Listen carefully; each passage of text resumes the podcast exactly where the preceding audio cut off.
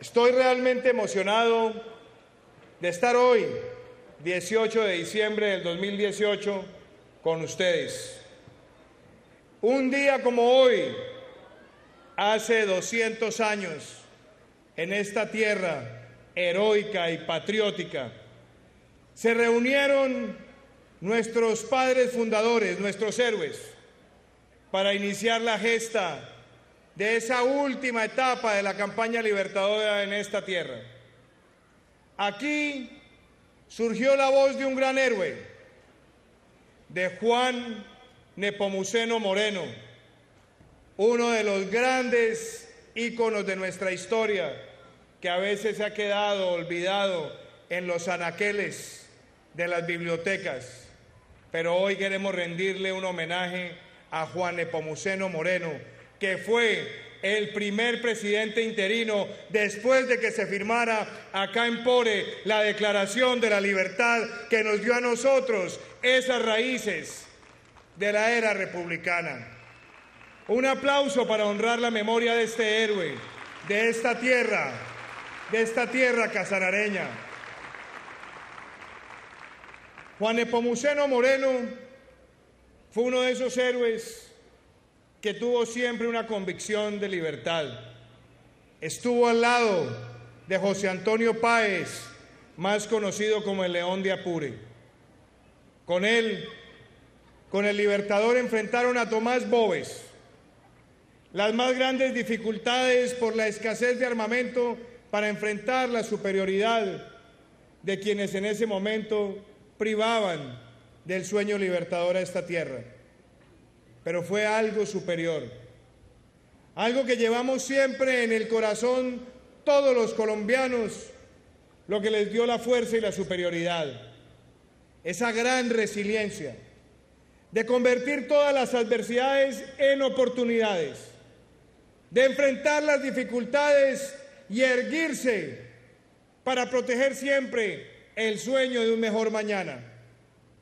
Esa figura de Juan Nepomuceno Moreno tiene que estar presente en nuestros corazones para recordar esa gesta de estos lanceros llamados centauros, que como la figura mitológica era la compenetración del humano con el caballo. En aquella época mitológica se hablaba del centauro como aquellos que lograban dominar con el espíritu humano cualquier ímpetu animal. Aquí los centauros fueron la compenetración de la valentía, de la gallardía, con la capacidad de dominar a los caballos para ejercer la superioridad. Con muy pocas vestiduras, con muy débil armamento, emprendieron el camino con el libertador. Pasaron el páramo de Pisba, enfrentaron las adversidades y las inclemencias de la naturaleza, pero tenían ese sueño de construir país de construir Colombia.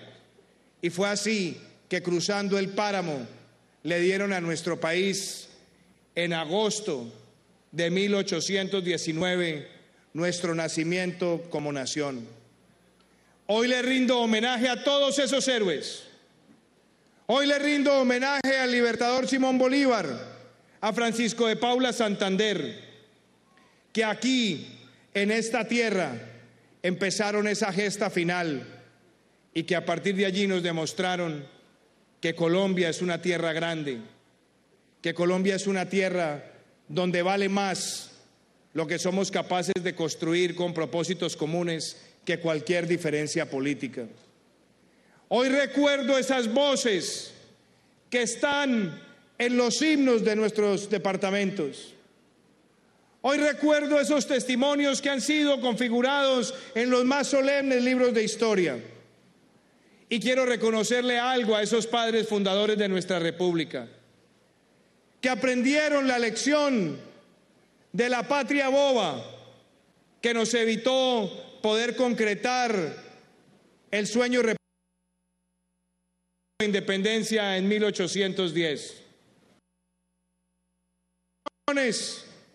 de que no se puede andar con ponzoñas, de que no se puede andar con componendas y contrapisondas obstaculizando el desarrollo.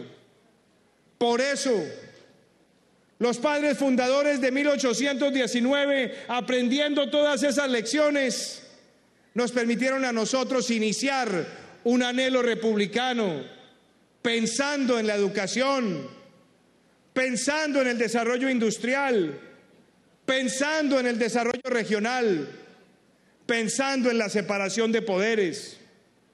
Y fueron dando pasos para tener constituciones, llegar a la constitución de Cúcuta en 1821, darle vida a las finanzas públicas con el apoyo de José María del Castillo y Rada, o pensar en la estructura del Poder Judicial con la genialidad de siempre de José Ignacio de Márquez. Toda esa historia de patriotismo, toda esa historia de heroísmo nos tiene que servir hoy como colombianos para examinarnos 200 años después, para entender cuáles han sido nuestros errores y cuáles han sido nuestros grandes éxitos, para entender que por encima de las diferencias políticas de momento tiene que haber algo más sublime, algo más grande, y eso es lo que tenemos que hacer de cara a este bicentenario. Aquí no puede haber diferencias entre izquierda y derecha. Aquí no podemos caer en los ideologismos. Hoy, cuando iniciamos este camino para la conmemoración del bicentenario, tenemos que pensar en ese gran pacto por Colombia, que se los quiero proponer a ustedes con ese plan de desarrollo, pacto por Colombia pacto por la equidad. Hoy tenemos que liberarnos de la pobreza extrema. Tenemos que liberarnos de la corrupción, tenemos que liberarnos de la violencia, tenemos que liberarnos del pesimismo. Hoy tenemos que unirnos, como lo hicieron esos padres fundadores, pensando en cómo Colombia debe tener una educación que le llegue a los niños de todos los territorios, como lo decían ahora estos jóvenes del colegio Rafael Uribe Uribe. Hoy tenemos que pensar en que los recursos públicos se tienen que invertir de manera transparente para que le lleguen a los municipios de Colombia las oportunidades, la infraestructura anhelada. Hoy tenemos que invitar a Colombia a soñar con la ciencia y la tecnología. Hoy tenemos que invitar a Colombia a soñar con la cultura como un vehículo para que la creatividad y la grandeza y el talento permitan construir mejores oportunidades. Hoy tenemos que pensar de manera decidida en que hay, millones de colombianos que deben convertirse en propietarios de una vivienda digna. Hoy debemos pensar en cómo llega el emprendimiento a cada rincón del territorio. El pacto por Colombia, pacto por la equidad, Busca que en todo el territorio tengamos legalidad, que derrotemos el crimen, que tengamos una sociedad ausente de miedo y que tengamos el criterio emprendedor que también distinguió esa primera etapa de nuestra era republicana.